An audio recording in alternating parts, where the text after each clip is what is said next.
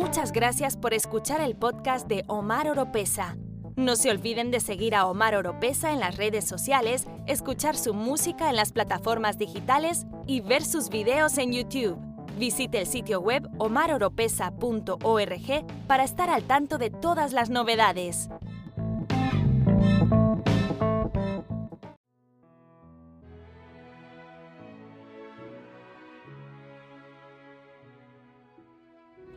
Hola familia, soy Omar Oropesa y saludos desde mi búnker bajo tierra en un lugar desconocido. Y bienvenido a otro episodio de mi podcast. En este episodio vamos a hablar sobre la batalla de Gog y Magog y cuándo es que va a ocurrir. No se muevan, no cambien el canal, que enseguida regreso.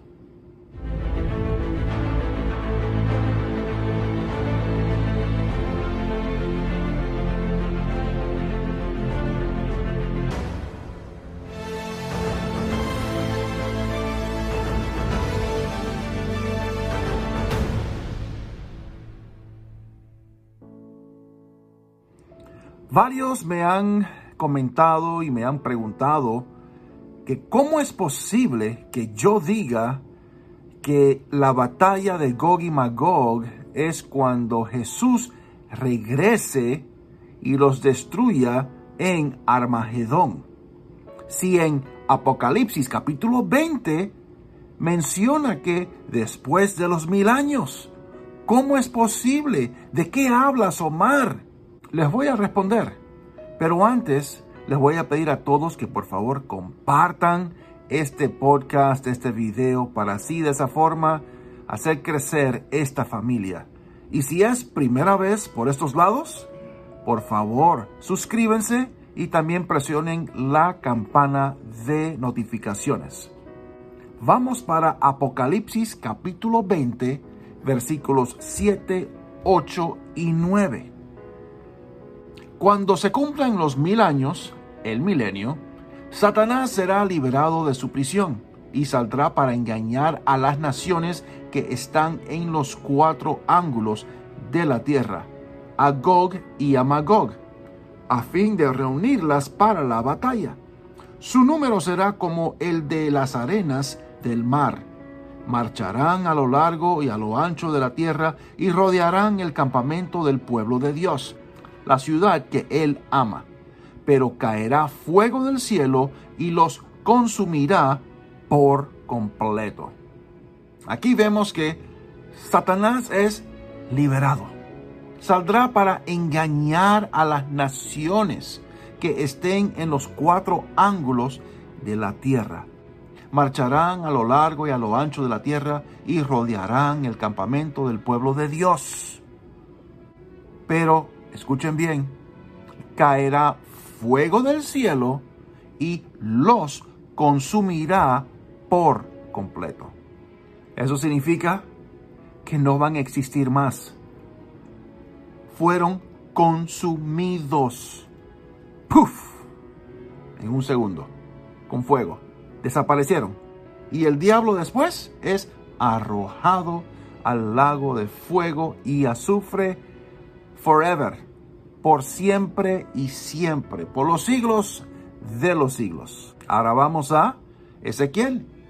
Ezequiel capítulo 38, versículos 10, 11 y 12.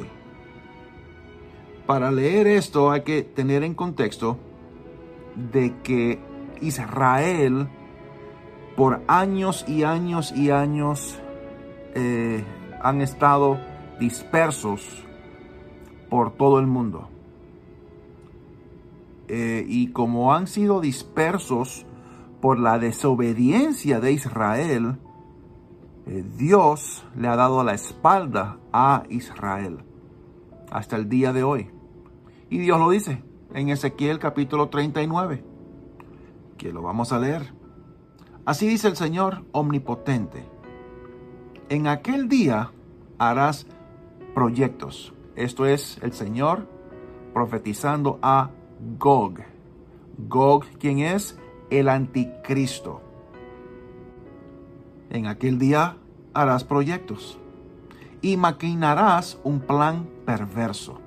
Y dirás, invadiré a un país indefenso, Israel. Atacaré a un pueblo pacífico que habita confiado en ciudades sin muros, puertas y cerrojos. Lo saquearé y me llevaré el botín. Atacaré a las ciudades reconstruidas de entre las ruinas, al pueblo reunido ahí de entre las naciones.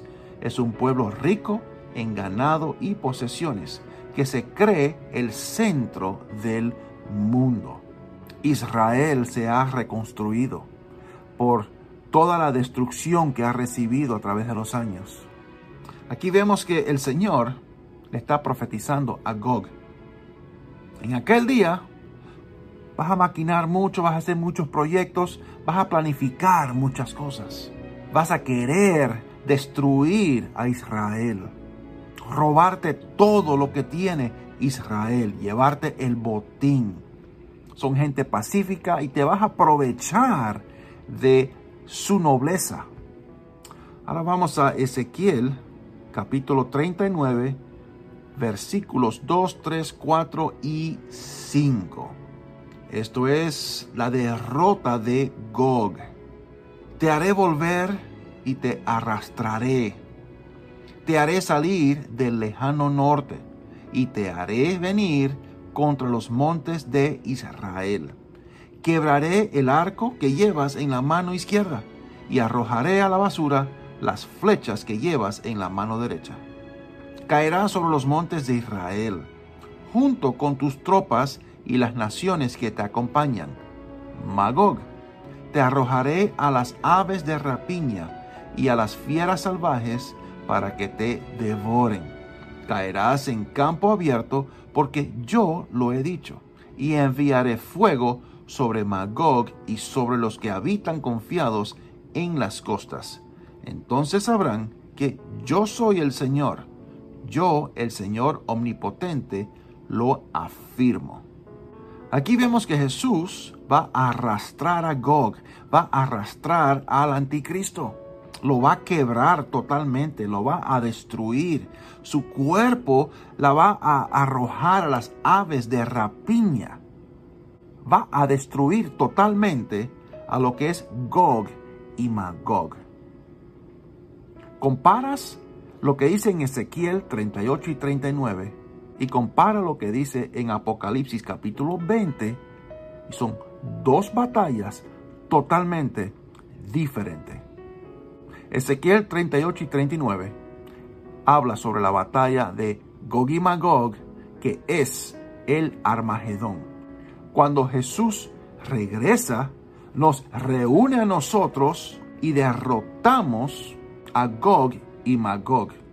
En Apocalipsis 20 es algo totalmente diferente. Eso es otra batalla. Eso es después del milenio y son consumidos, desaparecen. Cuando vemos el mencionar Gog y Magog en Apocalipsis capítulo 20, no es Gog y Magog en sí, es un decir. ¿Cuántas veces nos decimos, eh, fue horrible la situación mía, fue algo apocalíptico? no es apocalipsis, nada que ver, pero es como decir, fue horrible, fue tan fea la situación mía que fue algo apocalíptica. O se estaban peleando feamente como si fuera el Armagedón.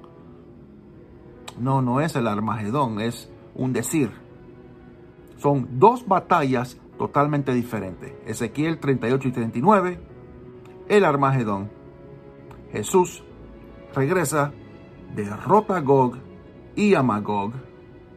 Pero vemos que en Apocalipsis 20 es algo totalmente diferente y son consumidos, desaparecen. Y Satanás es lanzado en el lago de fuego. Familia, sigamos orando, doblando rodillas. Somos más que vencedores y sigamos adelante. Los quiero, un abrazo bien fuerte y que Dios les siga bendiciendo.